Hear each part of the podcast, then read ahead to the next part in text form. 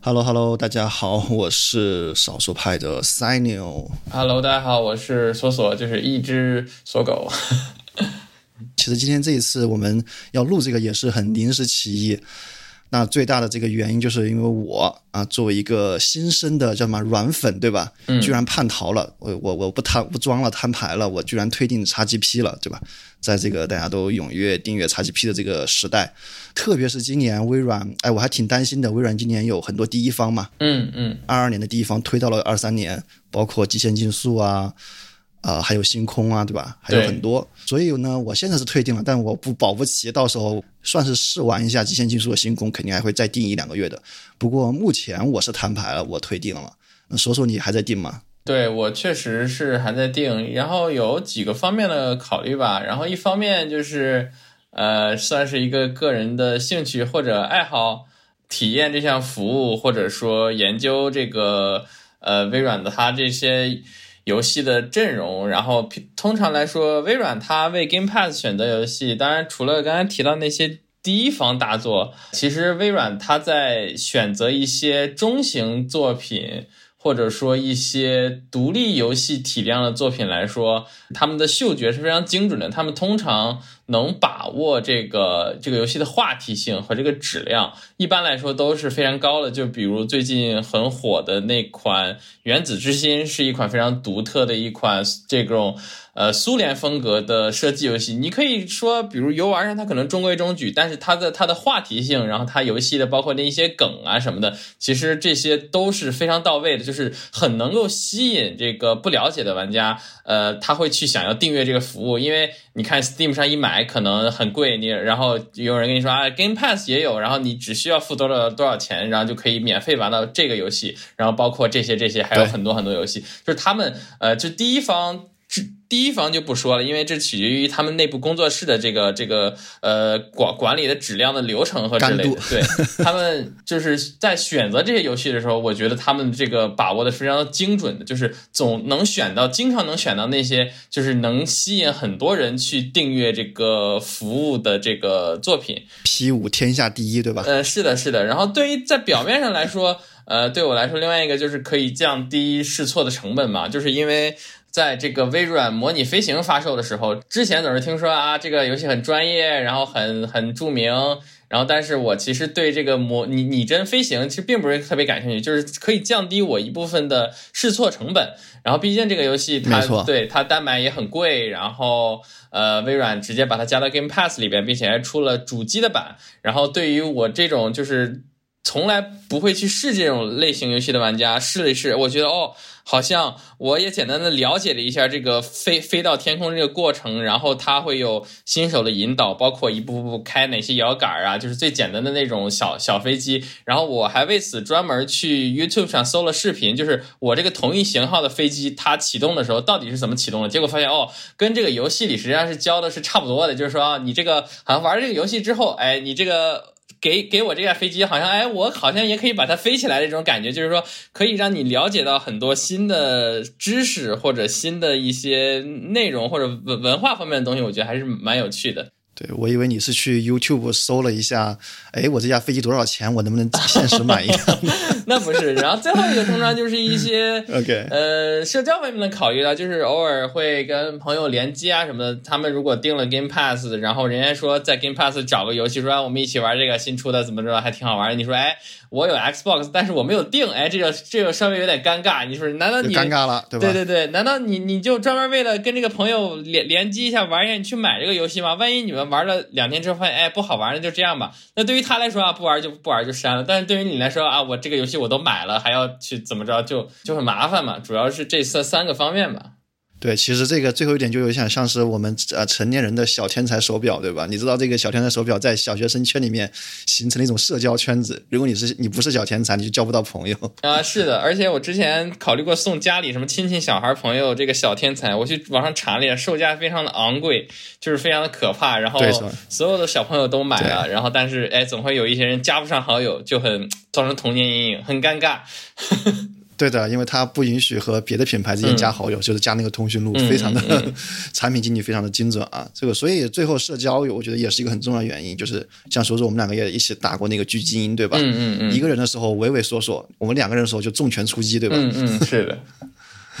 呃，OK，好，这个我觉得其实如果呀，如果我们。两个月前录这一期，我估计就是咱们两个一起吹这个微软了。嗯，因为我当时就你刚才讲的这个几点，不管是说，哎，你去去尝试一些新游戏也好，还有降低你这个购买失败的概率，对吧？嗯嗯。呃，有一个很好的制作成本也好，包括说我们一起联机，我觉得都是说 XGP 这个模式的它带来的一些改变和一些很强的优势。但是为什么我会？退订呢，而且这个反水反的这么突然呢，是因为我在这个我们也是过年的期间有假期，对吧？嗯嗯。然后呢，我订阅 XGP 也是订阅了一年，刚好一年了。然后我就突然在那个时间之后明白了一件事情，或者说我就遇到了一些问题。首先第一个，我就会发现一个，你说微软现在 XGP 里面大概有应该是号称有三百到四百款游戏，对吧？如果是算上 EA Play 的话，数量上是差不多的。第一反应是觉得哎呀真好，第二反应就是我们作为一个社畜，你会发现三百到四款游四款游戏，你哪怕你只喜欢这其中的十款，对吧？嗯，每一款游戏我们假设他说去体验，因为现在游戏都很长嘛，如果你像那个瘟疫一样做主主线只做十五个小时的话，反正会被人骂这个主线太短之类的。所以很多主线就我们就不说那种罐头游戏了，罐头开放世界你可以无限的刷，就即使是一些单机的剧情向的，其实可能也得二十个小时起步。所以你想想看，你要玩这游戏就要花两百个小时去玩。所以这就是我推荐的第一个点，或者我自己第一个感受，就是我发现我其实没有那么多时间玩这个游戏。嗯，然后稍等一下啊，我拿一下我的手机，因为我想，哎，这个正好它有这个统计时长的功能，我就给大家看一下，让我大家看一下我是一个多么啊喜新厌旧、浅尝辄止的这样一个 人。哎，他在哪里？在成就这里。对，我来看几个啊，比如说《原子之心》，这个我也玩了，在退订之前，嗯，我玩了一个小时六分钟，对。大概走完前面序章之后，他开始那个，因为网上有很多人吐槽嘛，说他那个第一人称视角战斗起来很费眼睛，真的很费眼睛，我只能说。哦，所以你是因为他的这个游戏体验方面感感受不太好而而不玩了是吧？对的。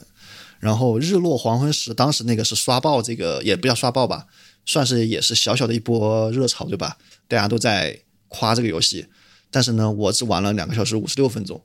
就没有玩下去了。还有像包括 HiFi Rush，对吧？最近这个也是今年的一个开年的一个小爆的一个游戏吧。在《原子之心》之前，这个也是刚才所所讲的，就是说微软在选游戏方面品味确实可以的，对吧？HiFi Rush 当时他们也是直接首发加入，虽然不是第一方，但是也是首发加入的 XGP，然后也获得了不小的这样一个热点。我这个只玩了二十分钟吗？好吧。呃，还有像《怪物猎人崛起》，对吧？二十九分钟。都非常少，那对，就是一般来说退坑这些游戏，一般通常的理由是什么？就是游戏类型不吸引你，还是说你你感觉它这个游戏非常耗时，所以但是你又觉得自己没有这么长的时间，然后所以退的？对，这个我觉得说的问的问到点上了。这个其实就我想想想的第二点，刚才第一个讲就是说没时间玩，嗯，就是说我会发现每个游戏你想去玩的话都要很花时间。那第二个点就是说为什么会退坑，就是我发现我没有能力玩。就我举两个例子，比如刚才那个怪物猎人崛起和那个 HiFi Rush，就我玩了一会儿之后，我意识到这种动作类游戏不是我这种手残党能够搞定的。就是我我当然你可以说你不要那么纠结，对吧？一顿一顿莽，就是按着插件一顿莽就完了，就完事儿了，可以这样安慰自己。但是，呃，我会觉得说，那我为什么非要玩下去呢？这个也就是 XGP 虽然很好入坑，但也很好退坑，你没有任何的心理负担，对吧？不玩就不玩了，就扔在那儿了，因为也不花钱嘛，也也没有额外付钱嘛。嗯，是的。然后这个是没有能力玩，就是像这种动作类游戏，包括像所所说的那个微软模拟飞行，我也下来试了一下，我也是玩了以后发现之后太复杂了，这个太烧脑脑，就不适合我这种手残加就什么懒人党，你知道吧？嗯嗯嗯。这个也就是我们说的，就是对于很多，我觉得对于很多可能年轻一点的派友，或者说他们就会觉得说，你这有什么对吧？老头环儿，我我这个魂系游戏我最爱，我天天练对吧？我一个下午就是为了练一个完美的弹反啊之类的。我非常知道，就是很多玩家这从中是能获得乐趣的。但是我想说，就是说，作为一个社畜，我们可能是每天下班了之后打开个玩一会儿，我可能没有那个心情和那个能力说去为了玩好一个游戏就疯狂的搓练搓招。我可能已经过了这样的一个阶段了，所以这个就是说，我会意识到说，有些游戏其实我是没有能力把它玩好，或者玩到它的乐趣所在的。但是我想说，这个其实不仅是。呃，Game Pass 的一个问题吧，就是因为包括我自己在玩一些单机游戏或者其他游戏的时候，游戏通常有一个成就系统嘛，然后你玩到某某些剧情或者桥段的时候，它就会跳出来一个成就。包括 Xbox 和 PlayStation，它都有这个百分比的比例提示你有多少玩家打到了这里。其实就是有一些成就是剧情的呗，然后是游戏相当前期的那种。其实你看大部分游戏。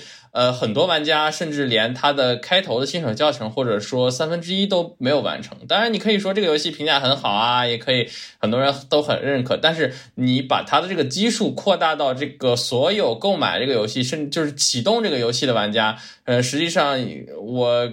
应该不夸张的说，可能就是比如说像《荒荒野大镖客》或者《GTA 五》，有可能比如说有呃一半甚至更更多以上的玩家，实际上是根本没有通关这种游戏。虽然它评价很好，然后口碑也很棒，但事实就是呃就是说对于这个游游戏这种消费类型，呃实际上有些人或者相当比例的人，包括我在内，是很难有这个动力去把它玩通或者说玩透的，就是。可能是真的只能碰上几个特定类型的游戏，加上比较对自己的胃口，才能把这个游戏彻底的通关。没错，这个对胃口这个词啊，就是我想讲的第三个点。XGP 很好一个点就是我们可以去试很多游戏。那当我试了一年之后，我逐渐明白一件事情，就是我是没有兴趣，除了没有能力以外，因为没有时间和能力让自己变强，获得中游戏所谓的游戏的乐趣，导致于我对很多游戏类型是没有兴趣的。就比如说像模拟飞行，包括动作类的魂系游戏，魂系游戏我是碰碰都没有碰过。虽然去年老头环很火，但我没有买，因为我知道自己是 大概率玩不好的。我没有说老头环不好的意思啊，我说我都说是我玩不好，所以我会突然意识到说，很多游戏是不对我的胃口的。这个可能是跟年龄有关，可能跟这个本身的兴趣有关。我会发现，我从一个自认为自己是一个对游第九艺术向往的游戏啊游戏热血少年。变成一个实际上是只爱车枪球，连其实连枪都不爱，因为手残嘛，只爱赛车、球呃足球游戏以及开放世界的 RPG，对吧？偏而且是偏剧情向的，像上古卷轴，我也是玩了大概一个多小时，呃，可能是画面，可能是那个剧情不是特别的紧张紧凑，就会让我觉得有一点进不去。嗯，这个就是我想说，我会发现说，经历了一年多的尝试，在 XGP 里面玩各种各样的游戏，刚才提了很多，包括 P 五也试过。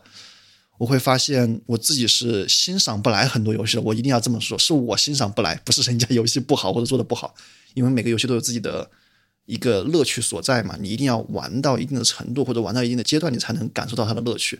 但我会发现我可能感受不到他们，然后就弃坑了这样子。这个实际上也是很正常的一个一个心理或者一个行为嘛，就是有点像。就是问那个小朋友，就是哎，你长大想做什么？大家说想做什么科学家，什么宇航员，就是会有一些宏大的梦想，哎，觉得自己长大一定很有前途或者是什么。然后最后长大真正上班之后，认识到，哎，我好像终究是个普通人，就是无法发展自己很多的兴趣爱好，或者说我没有办法做到，就是把某项技能研研究到特别专精或者特别透。游戏也是这样，就是说。呃，就是玩的也算有很长时间了，就是五六年的时间。就是我也认识到自己有一些有一些类型就是不感兴趣，比如说日式 RPG。你像 P 五，我也尝尝试过两次，我也没有把它通关。我也就是玩了个开头，我是实在觉得是有点长，或者觉得它某些桥段有点无聊，那就没有办法玩。就是我也认识到了这个问题，就是说，那我是的，对不爱玩的游戏，那我就哎体验一下就可以了。然后不用非得强求自己对他一定要感兴趣还是怎样，不玩就就删。没错，所以就是我大概经历了这么，呃，也不能算什么呃思考啊或者什么，就大概经有了这些想法之后，我上周我就突然一我看我的常玩的游戏列表嘛，呃，那个 eFootball 实况足球，呃，GTA 五，就我会发现这几个游戏啊，都是我已经买过的了。你刚刚提的那几个理由，包括说个人兴趣，还有说降低试错成本，还有说社交，因为我一直在国外，所以社交起来也比较麻烦一点。嗯嗯，就好像对我都没有这个吸引力了，那我就觉得说，哎，我就要不然先退订，对吧？这也是退订阅制的好处，想退就退，而且还不会被要求补差额，对吧？补差价。嗯嗯嗯，大家知道我在说谁就好啊。嗯，所以我们今天啊，我们聊了很多，开场聊了很多，但是其实我们今天想到的一个主题，就是说，我因为我们两个都可能不是所谓的非常重度的主机核心玩家，对吧？嗯，特别狂热分子，什么游戏都会，只要上就会体验一番，然后会去对它去研究啊，然后去跟大家分享啊。我们可能就是所谓的普通玩家，当然打引号的啊，这个普通玩家就是说，可能没那么多时间，没有那么强的能力，对吧？不像那种游戏博主一开始就已经通关了，也没有说那么强的兴趣说玩所有品类的游戏，所以我们俩今天就想聊一聊，说这个我们作为这种普通玩家是应该退订还是应该订阅 XGP？我们给一些可能我们自己能够想到的一些建议，但我觉得可能这个点我们要从这个普通玩家先开始抠，我们可以得想一想，对吧？到底什么样的玩家你觉得算是普通玩家？什么样的玩家你觉得算是说？重度玩家，什么样玩家你算说轻度玩家？当然还有一种云玩家，云玩家我觉得好值得好好讨论的。他不是说我们拿来去讽刺说看游戏视频的人。我觉得云玩家他是代表了一个很重要的一个需求和品类。我们待会儿再聊。我们先从最简单区分，你觉得什么标准在你的在你那边能认识到是区分重度和普通玩家？标准实际上可能还挺难界定的，但是我身边其实就有挺多的例子吧。我刚才提到就是经常跟我玩游戏的，就是他是我的大学室友，然后他可以认为他就是典型的重度。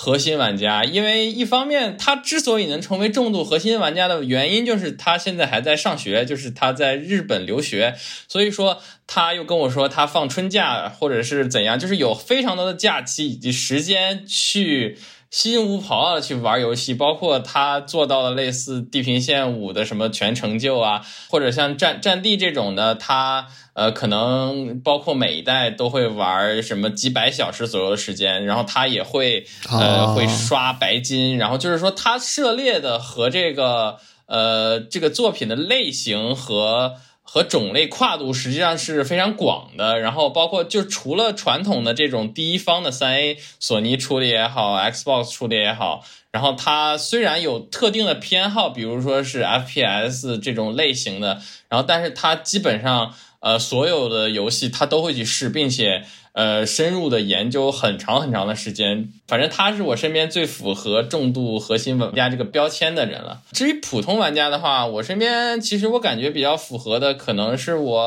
嗯女朋友，可能是她，因为比如说普通玩家，他知道并且了解一些。呃，比如说主机啊，NS 啊，就是 Xbox、PS，然后但是呢，它通常也不会特意去关注这方面的信息，只是说，比如说像《原子之心》，然后它可能。对这个游戏的台前幕后，包括什么宣发呀，然后发售时间一些具体信息啊，他可能不是很了解。然后，但是他又有这些设备，他看到这些互联网上讨论热度比较高的游戏，比如《哈利波特》啊，《原子之心》，他就会感到好奇。当然，这时候这个游戏可能已经发售了，然后他就会去就会去试。以我女朋友为例，尽管她玩的很多游戏，P 五啊，《原子之心》啊。和之前很多独立游戏之类，我都跟跟她说，我说这个游戏会会进 Game Pass，但她目前也没有订阅。可能对于普通玩家来说，呃，他一年可能只玩个那么三四款会进订阅的游戏，确实也不太划算吧？我是这样觉得。对，其实我觉得你这个朋友例子特别好，就是我觉得像什么样的玩家算重度呢？就是我觉得不能单纯的说从时间或者说是从金钱一个维度去，在我来看，就是他把游戏看作生活中的什么。嗯，我觉得重度玩家他们是把游戏看作生活的一部分，是一个很重要的一个爱好或者是一个人生经历的一部分。嗯，他的当然你要付出时间和金钱，这是肯定的，这是所谓的爱好的一个标准吧。但是很更重要是他这个事情在他人生中的一个重要的部分，对吧？他会觉得说缺少了游戏是一种遗憾。那我觉得说重度玩家之外，就是可能说普通玩家和轻度玩家，我们也不用去细分啊，因为我们又不是搞教科书或者搞科研。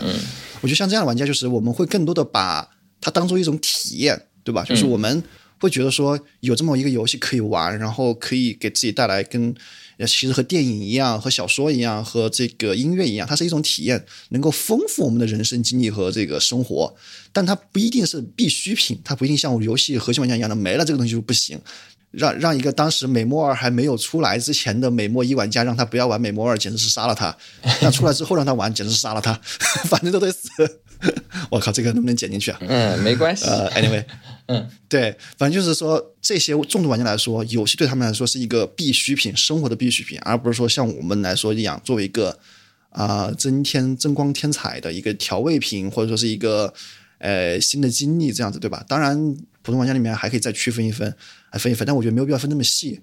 呃，本质上，不管是像你的女朋友，还是像我，我们都会把游戏当做一个调剂自己生活的一个工具和。娱乐项目，但是你说是不是没了不行？我觉得可能在我的答案说是没有那么夸张，嗯，但是我知道对于很多人来说，那是有没了游戏是不行的，因为那是他们人生中很重要的一部分。补充一个例子，其实也是关于我本身的，就是说，呃，这个重度玩家或者像普通玩家转变，其实也是跟的你的这个人生的状态其实有很很大的关系的。呃，包括我自己，我其实。我一直沉浸在自己是重度核心玩家的幻想之中，实际上是一个 我也是，实际上是是一个普通玩家。因为我多次意意意识到这个事情是什么呢？就是说我过年也好，出门也好，总会想着自己，哎呀，我带上 Switch，带上 Steam Deck，然后碰到去到哪里去，哎。拿起来玩一玩多开心！但实际上这次过年我是带了 Steam Deck，然后其他的也没有带，想着自己啊过年在家时间很多，玩一玩什么。但实际上那个 Steam Deck 我真的打开的次数，我可能也就只有两次甚至三次左右，大部分时间可能还是有其他事情要忙，然后见亲戚，要不就躺在那里啥都不想动，也不想玩游戏，就想就想趴着或者玩玩玩一会儿手机啊什么，对对对就可以了。因为上大学的时候，这个时间实际上是非常充裕的嘛，就是真正可以，而且自由。对，那时候可能是属于一个重度核心玩家的状态，就是真正可以做到，就是一下午都在那里做，从一点做到六点，然后六点吃饭，吃完饭继续玩玩到晚上十二点，这种状态实际上是十分难得的。然后上班了之后，可能就。永远不会有这种这种状态在的。就算休假，你也可以有自己其他的事情去去干嘛。就是说，但是呢，呃，很很多人就比如在成家立业之后啊，又会幻想自己，哎，我之前玩玩了好多好多游戏，然后就会买很多东西，比如买什么掌机啊什么，就感觉啊，我可以带着出去玩啊之类的。但实际上，呃，即使就算买了之后，也是很难做到游玩很长时啊，很长很长。这样的目的的，就是还是是一个只存在于自己心中的美好的梦想。我觉得你不用沮丧。为什么我们会有这样的幻想或者这样的幻觉？包括我刚才说，我自以为自己是一个热爱第九艺术的人，其实是一个只会只喜欢车厢球的这个 反复数子，是因为可能就是之前的经历给了我们游戏给了我们很美好的回忆和这个体验，我们才希望它延续下来，或者希望能够继续去体验这样的东西，然后才发现说。自己的也变了，然后游戏的类型也变了，可能不是那么的能够说完全的回到那个时代，对吧？就是这样一种可惜的状态。但是我觉得是很多人会遇到一种过程吧。这个就是我们刚才在聊说重度玩家和普通玩家的一个区别。他们对重度玩家来说，这是爱好，这是人生的一部分；对于我们来说，是体验，是调味剂。然后我其实特别想聊一下这个云玩家这个群体。对于云玩家来说。他们反倒我觉得是最建议他们去试一下 XGP 的，但是我觉得首先要定义一下云玩家，就大家可能现在有点讨厌云玩家，说就只会在 B 站上面云一下，然后就开始指点江山，说这个做的不好，那的不好，对吧？当然这种呃只是看一下，然后就去吐槽游戏、去评价游戏的，确实不好。但是我觉得他们反映了一群一个群体的一个需求吧，就大家可以想象，游戏本身它不就是一个媒介吗？对吧？嗯嗯，和电影艺术不同，就在于它有交互性。那我放弃交互性，但是我看每一个这个游戏主播玩，他玩的都不一样，它有多样性。就像一个小说，我可以看到多重结局，那不是其实也是一种乐趣嘛？对吧？嗯，对的。尤其是我其实很佩服 B 站很多 UP 主，他就是把游戏作为自己的素材，然后来。进行创创作的这个这个概念，或者说他的手法，就是比如说像老番茄这种，就是他会玩什么杀手、宝可梦，就是说他会加入他自己很多的解说，并且剧情的编排。就是尽管尽管我玩过这个游戏，然后他说的那些什么剧情啊，胡说八道那些剧情也完全不存在。但是它能以一种类似喜剧的方式，然后呃，就像我们小时候过家家一样，然后把这个东西演绎出来，然后通过配音剪辑，或者说，我觉得过家家都可能有点那什么。我觉得是导演，我觉得他就是一个导演，是的，是的，他只不过用的是杀手游戏这个素材和话题性去。作为演员和场景，但是就是，所以我觉得，哎，特别是其实我们每个人也都在云游戏，特别是因为游戏没有发售的时候，我们都是来看这些播片上来判断这个游游戏的质量到底是如何。这也是有时候我看这个媒体试玩也是很重要，我买游戏的一个参考的依据，就是看它的这个在视频上这个表现怎么样，然后玩法够不够丰富啊，以及了解它的大概的类型啊之类的。我如果你在某个阶段就是没有条件。或者没有硬件去购买或者游玩这些游戏，就是看视频是一个很好的解馋的一个方法。就像我们小时候会看大众软件，然后会看攻攻略本，那时候啊，就是好想玩啊。对，好想玩啊，但是又玩不到。就是我觉得，就是云玩家，他毕竟是因为有自己的理由，然后就没有办法玩。其实这种行为跟跟我们那时候看看书来了解这些这些游戏，实际上是差不多的。我觉得没错，就是跟以前是哎是个什么报纸叫什么，反正也是个游戏的一个报纸还是一个杂志来着？嗯，游戏机实用技术是不是？对，一个同学买了一本回来，然后我们一群人没有玩过，他自己都没玩过，然后我们开始争论这个游戏好不好玩。嗯，是所有人都在云。对，包括你刚才说，对，很快乐。包括说老番茄，他可能就是，如果说用导演比喻，他就是一个喜剧片导演。那像老大呀、黑瞳谷歌啊这种，就是个动作片导演，对吧？大家去看，就是看他那种干净利落的这个身手，对吧？看起来特别爽。所以为什么会聊到云玩家？就是说，我们因为我们的标题是给普通玩家的 XGP 订阅建议或者是推进建议。那我的建议就是，重度核心玩家，我觉得不用说了，那肯定是要订阅的，对吧？因为所所讲的三个理由，可以去体验很多游戏，降低试错成本，呃，然后还有社交，对吧？核心玩家的他之所以是核心，是因为他的社交属性是很强的，他有很多好朋友都在这个圈子里面，那就不用说了。我其实。云玩家，我也是非常建议他们去尝试的，也是那三个理由，对吧？你看完了别人的创作之后，你可能是有一点兴趣，但又又怕说，我花三四百，我买个老头环下来，我看老戴玩的很厉害，我看黑瞳谷歌，哇，那么大叔守卫一次击杀，对吧？然后我花三四百买下来，我发现那个大叔守卫跟个跟个恶魔一样，对吧？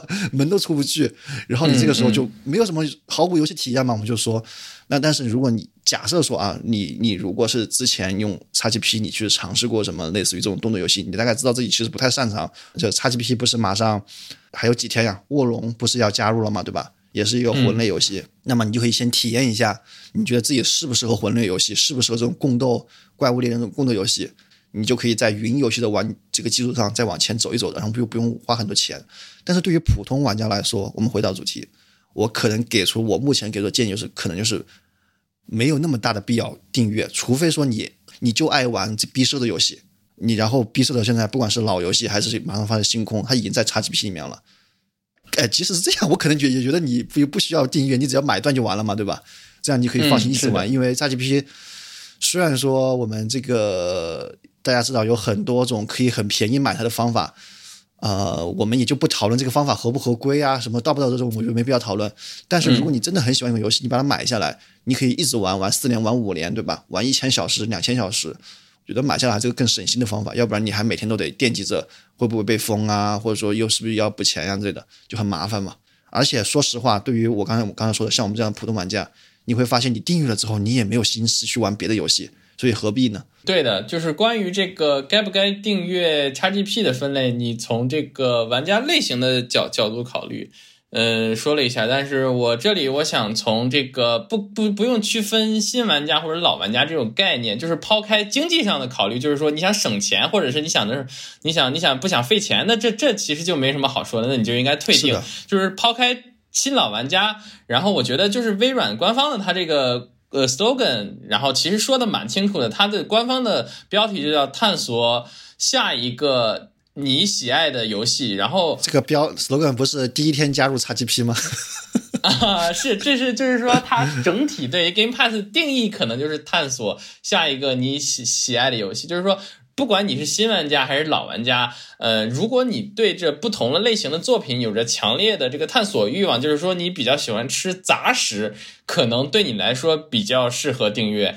如果说就是你像 Seho 一样，就是他在探索了一段时间之后，觉得自己的游戏类型比较固定，那肯定是退订比较比较划算。就是说，不管你在什么阶段嘛，就是说，如果你即使是普通玩家，然后你玩的也不多，但是呢，你始终对这个不同类型的游戏有有着很强的，像我一样有很强的探索欲望。就是尽管卧龙，哎，你觉得它很难，然后是魂类的，说我之前从来没有玩过魂类，之前玩过魂类也都劝退了，但是我还是想试试，因为它是三国题材的，我很喜欢。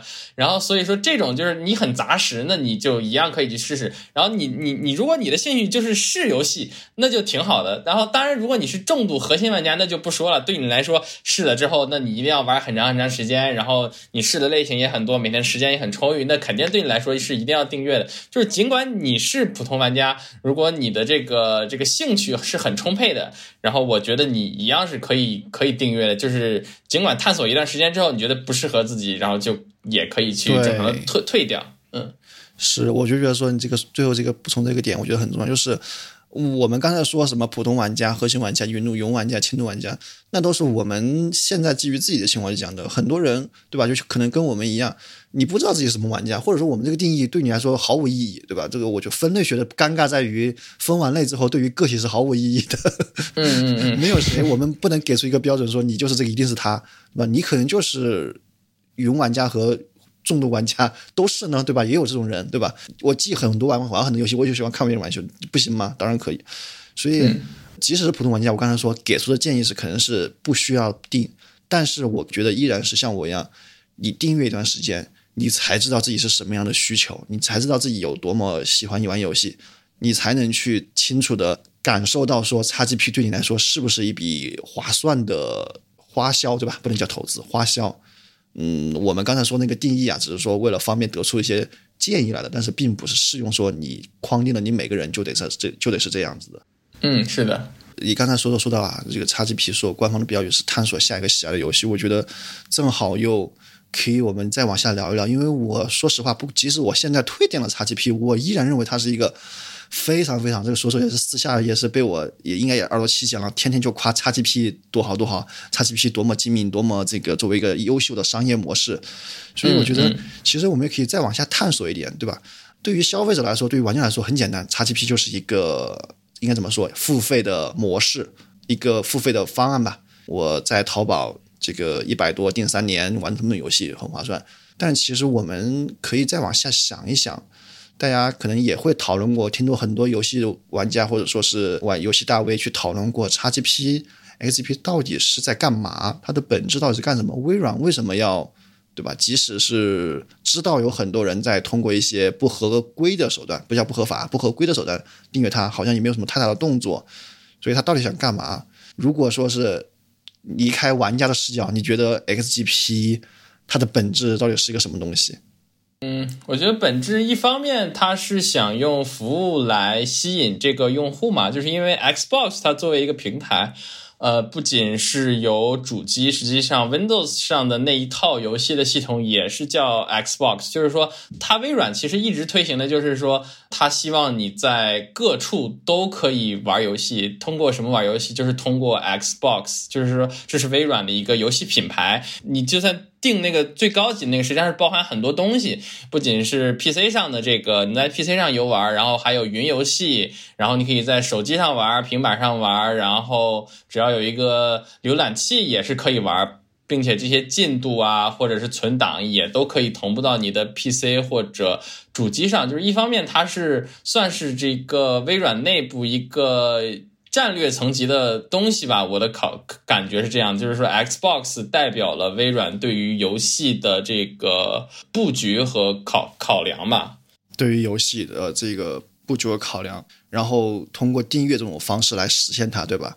嗯嗯嗯，我觉得有一个很好的一个例子能够证明你刚才观点，就是说，比如微软一直在应该是 Xbox One 的时代干了一件很蠢的事情，大家都知道，就是必须在线验证，对吧？实时全程在线验证，呃，即使你是买的光盘，也要干这件事情。当时被玩家大骂，对吧？除了 Xbox One，还要捆绑那个呃 Kinect，就是体感的那个。对体感套件以外，被大家骂的很多，价格贵了一百美元以外，还有这件事情也被大家狂骂。但是他通过 XGP 把在 Xbox One 时代想干的两件事儿都给干成了，对吧？一个是禁止二手光盘买卖，第二个就是验验证，而且大家毫无怨言，大家非常开心，对吧？大家就这么 被糊弄过去了，糊弄打引号啊，大家被转移注意力被转移了，大家都会发现哦，原来这么便宜。呃，之前是我拿走了你的，现在是我拿一个东西给你换，大家可能痛感就没有那么明显。那其实我在这里啊，想提一个暴论，这个人臀和 软软粉 听了之后不要打。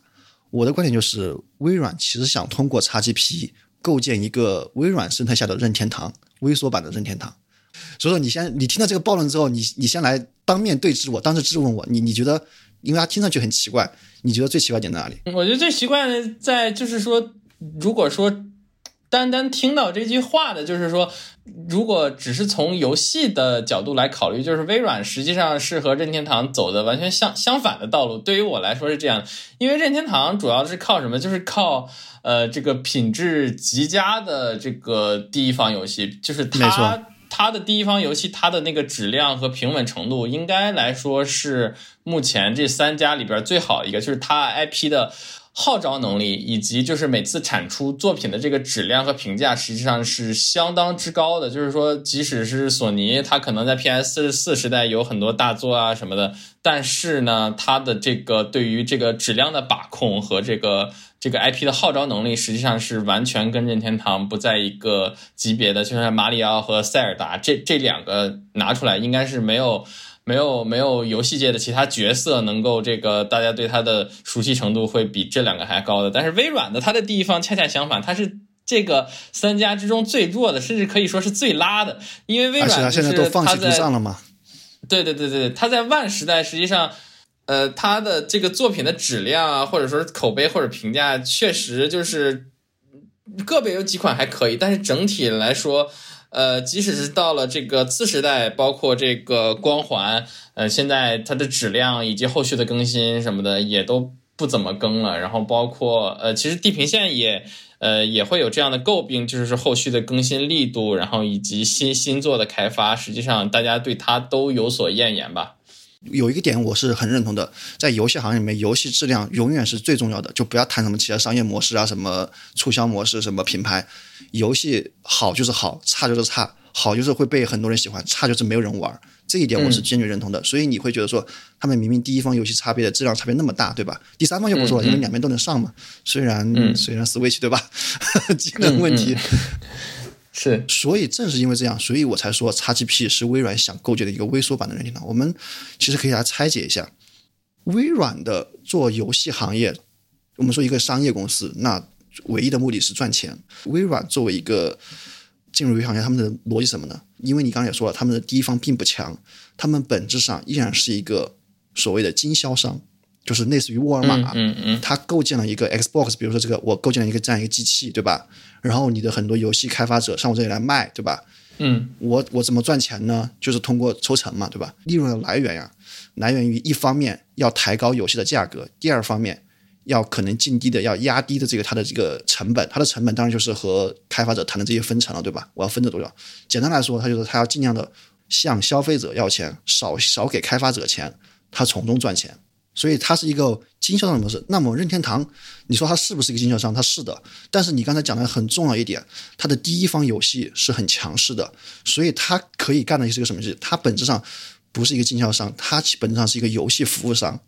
什么样游戏服务商呢？我们可以举一个例子，就是类似于呃超市里面的。我们刚才说微软是沃尔玛，其实索尼也是类似于沃沃尔玛的策略，只不过它的第一方游戏会品牌会更强一点，它可能就是更类似于说是像七幺幺里面有很多很好的自有品牌的。那么任天堂呢？它其实更像 Costco 和那个还有一家其他叫什么？另外一家在上海也有的山姆会员店。对，山姆会员店。任天堂其实提供是一个服务上的游戏，它干嘛呢？它把你吸引进这个任天堂的生态，然后通过自己做 IP，或者像给 Game Freak 这样的第二方公司授权这样的 IP，提供你这些固定的特定的游戏，呃，比较特定的游戏啊，就是就是限定 IP 的游戏，比如说。宝可梦，对吧？比如说马里奥，所以这个在这个逻辑下面，他做的事情是把客户吸引进自己的生态，然后创建很强势的第一方游戏，或者是和第二方合作去卖给这些吸引来的人。通过这个逻辑，Switch 的机性能不足，足以支撑其他第三方的三 A 大作，在他来看是无所谓的，因为他压根不靠这个赚钱，他不靠经销商进货赚钱。比如我进一个什么 EA 的战地，然后我。少给一 A 分钱，多多向游戏玩家拿钱，通过这个事情赚钱。他的目标就是我把你吸引过来，主要是为了玩那么几款我自己的 IP 的游戏，相当于山姆和 Costco 的自有品牌一样的。山姆和会员，山姆和那个 Costco，他们也有很强的有自有品牌和第三方的嘛。但是说其实主要的比大家比较受欢迎的那些还是他的自有品牌，因为它太便宜了，对吧？他通过这样的一个角色的转换。他作为一个服务商，所谓的服务就是我服务玩家，提供好游戏；我服务开发者，我给你提供定量的、定向的游戏玩家。他通过这样一个角色的转换，他不需要去一味的抬高游戏的价格，他只需要保持进来的人足够多。就像 Costco 和山姆最在乎的是会员数量，而不在乎说我这每一个商品能赚多少钱。但是沃尔玛是很在乎说每一个商品它的均价我能赚到多少钱的。我们往往会用游戏玩家、游戏厂商来去概括他们，但是其实你会发现他们的。本质上的经营模式，或者说他们的这个盈利的来源是有区别的。我们最近大家很多在讨论三 A 游戏的制作费太高啊，对吧？然后呃，索尼又在啊罪恶滔天，又要把游戏推向七十美元时代。为什么？因为他们是一个经销商，在三 A 大作为了吸引玩家的这样一个前提下面，他们不得不把制作费提高。把制作费提高之后，索尼只能怎么办？他作为一个经销商，他只能把售价提高，因为他就要不然他就没有利润空间了。嗯嗯。但对于任天堂来说，他不必要。他只需要服务好他吸引来的一群玩家，给给 Game Freak 的制作费我不知道是多是少啊，但是我感觉 Game Freak 应该没有特别特别充足的制作费，起码不像那个《荒野大镖客》那样，或者说 EA 动不动就全公司做一个游戏，对吧？所以说他们两边的模式是完全不同的。但是他这种模式成立是要有前提的，这个钱如果这么好赚，这人家这个呃微软和索尼也不是傻子，对吧？人家也是有很多。呃，商业像斯宾塞是一个游戏和商业同时很天才的人，他不会意识不到，他是有前提的。前提是什么？就像 Costco 一样，你需要你的自有商品足够的强势，有足够的人为了你的这个自有商品，就说宝可梦、马里奥而来，要不然你这套模式就是一个空的。你没有人来的话，那你去做这些游戏，自己自己研发，你就赚不到任何的钱嘛。包括你说卖认亏券，没有人会买那个认亏券的，对吧？如果你的认亏券只能兑换一些你不喜欢玩的游戏，你会买认亏券吗？绝对不会的。所以他的这样一个钱就是我要你的那内容游戏内容要做的足够好，但是他们的好处在于什么呢？因为我吸引来这些人，我深知他们要什么，他们要的就是好玩的马里奥和那个塞尔达这些玩家，他们喜欢这个，那我就针对他们去做，就是他他们对这对自己的客户群体的这个需求是非常集中的，他们可以集中资源去做这么一件事情。但是微软和索尼不行，微软和索尼不能说我只服务于车厢球中的车或者枪，对吧？那这样他们这个平台是起不来的，他们的量是起不来的。当我们弄清楚了任天堂和微软它的商业策略是不同的之后，然后你就会发现，呃，像任天堂，我们去看它的商业模式的话，你会发现它要有两点要解决。第一个就是它的前端，就是它要对这个客户要定向的产出他们喜欢的东西；后端当然就是游戏制作能力，前端和后端缺一不可。如果你的前端没问题，吸引完了这些爱宝可梦的玩家，但是你提供不了好的宝可梦游戏，那一定会被骂的，也会失败。如果你能够提供宝可梦游戏，但是你的呃用户定位出了问题，你去给那些喜喜欢车厢球、喜欢这个什么呃开放世界 RPG，我我也是不吃的，对吧？嗯嗯。好，那我我们就可以回答为什么 V XGP 在构建一个微缩版的任天堂？因为 XGP 就在干这件这样一件事情。我们刚才说前端后端，第一，它通过前端它吸引一些，当然它不是某一类游戏啊，但是它吸引一些特定，就是它有有目标性的吸引一些。啊，比如说卧龙啊，通过卧龙和怪物猎人吸引这些共斗、格斗类的游戏，High Rush 对吧？然后它也有车厢球，它通过前端把这些人给吸引进来。它在后端在干嘛呢？刚才开玩笑说第一天对吧？第一天上架 XGP，通过这种模式给开发者和游戏开发者一个暗号或者是一个方式，说就像我们 High Rush，它第一天就进入 XGP，还有包括去年的呃瘟疫传说是吧？他们都是干了一个什么事情？就是我第一天加入这个 XGP。加入 XGP，然后我就有玩家数量，然后我就能产生很很好的这样一个口碑传播。如果这两家公司是自己去做宣发的话，哪怕他可能找了一个很好的发行公司，可能效果都不如去进 XGP 这么好。所以说，XGP 就像一个微任天堂的微缩版一样，它同时锁定了前端的用户的口味和后端的产内容产出。它简单来说，让喜欢这类游戏的人第一天就以很好的一个方式得到这样的游戏。嗯嗯，是的，听起来还挺有道理的，非常的符合 Game Pass 的定位。当然，只是我自己的想法。然后还有很重要一点，就是大家会说，任天堂它通过一个什么事情构建了这个群体呢？它通过买门票的方式，就是买一台主机。没有这个主机，你是进不来这个这套模式，你进这套商业逻辑里面的。XGP 是怎么干的呢？就是收 XGP 订阅费嘛，必须要有这么一道。因为如果没有这么一道的话，你就没办法筛选用户。这个筛选不是贬义啊，不是说把大家给淘汰掉怎么样，而是说找到那群用户。为什么要找到他？因为即使是强如微软，也不可能囊括全球所有各品类游戏下最好的游戏公司。比如他永远，哦，不是不是说永远，他近一两年来大概率不可能把 R 星给收购了，对吧？所以我们通过这样一个模式就去理解，是不是？我觉得是不是能够理解为什么微软急于收购 EA，包括使命召唤这些 IP？嗯嗯，因为它要构建一个相对比较好的后端制作内容的一些公司也好，或者说 IP 也好，就像宝可梦之于任天堂，使命召唤之于 XGP，如果它能进到 XGP 的话，那么这群玩家就被它锁定了，大家就能在这样一个生态下循环。微软也变成了一个服务商。我的服务什么呢？我吸引你用户进来，吸引喜欢《使命召唤》摄影游戏进来，然后我告诉《使命召唤》家，我们已经有多少游戏，呃，《使命召唤》的制作商，我们已经多少玩家了，然后他们喜欢什么，我们甚至能通过他的游戏数据，对吧？反正都在云上面，通过分析，像那个小红书和抖音一样，他们就喜欢，比如说。有玩家老六蹲点太多，这个不行，你得改，对吧？现在改只能靠游戏制作人的主观经验和一些用户调研去评价了。到时候就是 XGP 告诉你这个呃使命召唤那个工作室说，我们有很多数据，很多这样的一个分析，通过人工智能分析他们的这个每场游戏的带来走位啊，然后告诉你该怎么做。嗯，是的，非常的合理这个猜测。大家说，哎，这微软到处收购，包括收购贝塞斯达啊什么的，就是为了说。呃，打造自己的独家的这个，其实对也不完全对。他打造了自己的独家 IP，肯定是有好处的，但是不必要花那么多钱。在我看来，因为他可以跟让贝塞斯达形成一个深度合作，比如说保证你能够首发进我 XGP 就完事儿了嘛，对吧？他为什么非要收购呢？就是因为他要定制化这些，为这群玩家定制化游戏，就像任天堂为他的玩家定制一些游戏啊。昨天那个任天堂不是出了一个什么宝可梦 Sleep 吗？Pokemon Sleep，是的，那个日语发音 Pokemon Sleep，你说 对吧？我在看那个 B 站上，好多人说啊，真没有意义，没有意义。说没有意义的是因为你不是任天堂的这个圈子里面的人，你会认为它没有意义。但对于我相信，对于任天堂圈里面来说，有这么一个 App，那简直就是太懂我了，对吧？这是很好的。任天堂作为服务商，给你有给玩家提供了最好的服务。他知道你要什么，我就提供你什么。他通过后端，呃，和一些游戏工作室，包括自己第一方深度、极其深度的合作，给这些玩家定制一些东西。就像 Costco 给他的客户，当然在美国可能更好一些，定制一些牛排呀，定制一些鸡块啊、大份，对吧？因为美国的消费者可能更喜欢这样些。就是说，微软试图在用自己，就是他是。试图在用一些强势的作品吧，就是即将到来的强势作品来吸引更多的客户，然后来达成一些，来达成一些迎合玩家这个需求的考虑吧。没错，它就是有目的的吸引用户群和吸引用户，所以它 XGP 也不是什么游戏都进的，就即使是有些很好的游戏，它可能也会选择性的说选一下，选择了这群人带来的是新的用玩家。收购嘛，其实是为了提升游戏制作的能力，提供所谓的后端的产品的生产，定制化的为这些玩家生产。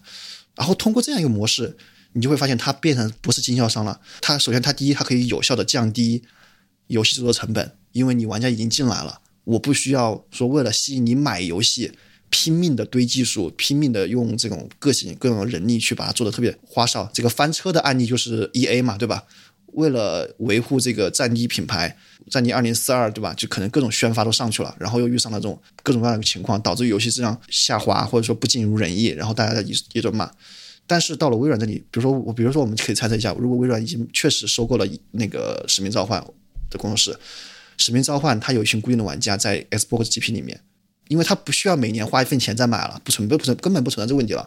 那你的制作费用是不是可以降到一个合理的程度？那么你的玩家也会能够给他更好的一些符合他们期待的一些游戏特性和游戏特色，这样大家是不是皆大欢喜？玩家也开心，开发者也开心，微软也开心，因为微软已经靠收 XGP 能赚到钱了，对吧？那些游戏再卖出去多卖一份就是赚一份。嗯，是的。如果是按照索尼和微软现在的模式的话，那就没办法呀。我为了卖下一代使命召唤，我必须得再做一点炫的东西，然后再把价格抬到七十五美元，那玩家可能就已经受不了了。玩家可能他即使是个中国核心玩家，他也不能接受说我一个游戏花七十五美元，这是超越他的这个心理的极限了。就像当年苹果飘了，对吧？要把 iPhone 是哪一代啊？是嗯，应该大概就是 Ten。Ten Ten S 那一代吧，就是售价其实相对前一代上涨了许多。对你，哪怕你是苹果，哪怕你 Ten S 上面有一些所谓的一些进步，但大家不买账，因为这个超越了消费者对于手机智能手机这个的价格定位，就是它是有极限的，不是说你游戏做得好就应该能一直上去的。商业如果这么简单的话，也那就太太那就太好了，对吧？包括这个，Xbox 它这个 Game Pass 的营收，然后其实表现还蛮不错的。就是呃，比如二一年的话，营业额达到了二十九九个亿，对，其中这个 Game Pass 占了 Xbox 总收入度百分之十八，可能到了比如啊今年二二年或者是二三年的话，可能今年又会进一步的提高。就是说，对于这个这个大型游戏开发的来说，这种有助于摊平它的成成本嘛。就是一方面，但是玩家又不会感知到这个售价的明显上涨，因为都是在订阅里边的。没错，对，就像 XGP 这个年收入，我们用一个朴素的观点去讲，XGP 二十九亿，嗯，我分给开发者，然后我分给我的第一方，包括我的服务器资源，我就算不让他赚钱，还我还有商店嘛，我这是不是多卖一份赚一份，纯赚，对吧？因为我的成本已经被完全摊销了，我们这个说这个模式就可以又引入一个新的一个概念，就是不是不是概念，就新的一个商业的一个模式，就是飞机大家知道的经济舱的作用，虽然看上去占百分之八十甚至百分之九十，但是经济舱的唯一作用是让这班航班不要亏钱，即使经济舱满舱，这班飞机也只是不亏钱而已。航空公司想赚钱，只能从商务舱和头等舱赚。我所以，我我们这些订阅 SGP 的人啊，就是那个经济舱的用户，你知道吧？就是为了保证微软在 XGP 这个项目上不亏钱，那么那些买 DLC 的，或者说我玩完之后我要买买断这个游戏的人，那就是做商务舱和头等舱的用户，就是给微软在赚钱。这样微软通过 S G P 这样一种模式，就完全实就是实现了一种盈亏平衡。微软变成一个游戏服务商之后，他再也不用担心受怕，说什么游戏太贵没人买，游戏这一做亏了，比如我出个第一方一下亏了，对吧？赚不到钱。所以这个我们就最后说到这个，为什么微软一直要强推这个 SGP 这个模式啊？哪怕他现在可能是花了一些血本，就是要干那件事情，就是这个我们刚才说这个从经销商转到服务商模式最难的呀，不是游戏开发者那一端，因为那一端大家都是公司公对公，其实很好合作的，就是相对来说是比较容易的。如果你能请到像小岛秀夫这样的优秀制作人，对吧？游戏质量你不说不担心它的市场表现，但是是但是它的本身游戏质量不是太大的问题。这个模式里面最大的问题在于，你如何让这群用户进入到你的这个社区里面去？就像任天堂，它需要解决的问题就是，我如何说服一个没有玩过宝可梦的人买一台 Switch？所以微软做法很简单，我就就是把这个游戏的订阅价格填低，甚至说你通过一些非法呃非合非合规的渠道，我也默许你进来，对吧？我暂时就睁一只眼闭一只眼。那么如果你成为了你被我这个刚才说的逻辑。给命中了之后，那你就会愿意留下来。你会去，就像我有段时间就很想把我的 x SS 换成 x SX，因为我觉得它的那个内置的内存很小，呃，硬盘很小，然后包括画面也有一些遗憾。对于微软来说，希望你进来。那如果你确实像我们说的，你不是这个 I G P 的目标用户，你最后退出去。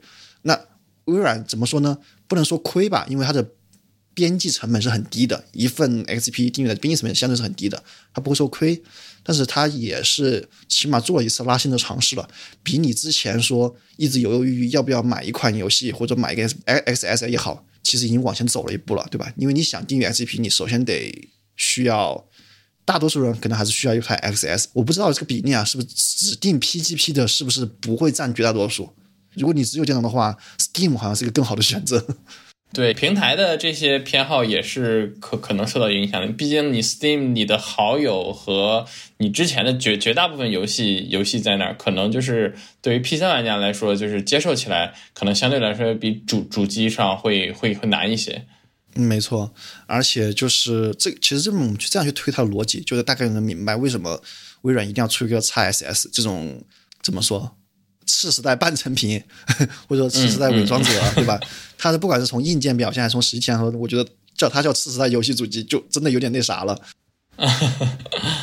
是的，是的，是的。好了，那我们也就没有结尾，就结尾直接哎跟大家 say goodbye 了。啊，好的，那就这期就到这里。反正我们这也是随性的一期，不知道下一次什么时候是我们两个这个组合再跟大家聊这些游戏方面的一些呃普通玩家的感想吧。肯定聊不了很深，但是有下次有机会再聊了，拜拜了。好的，拜拜。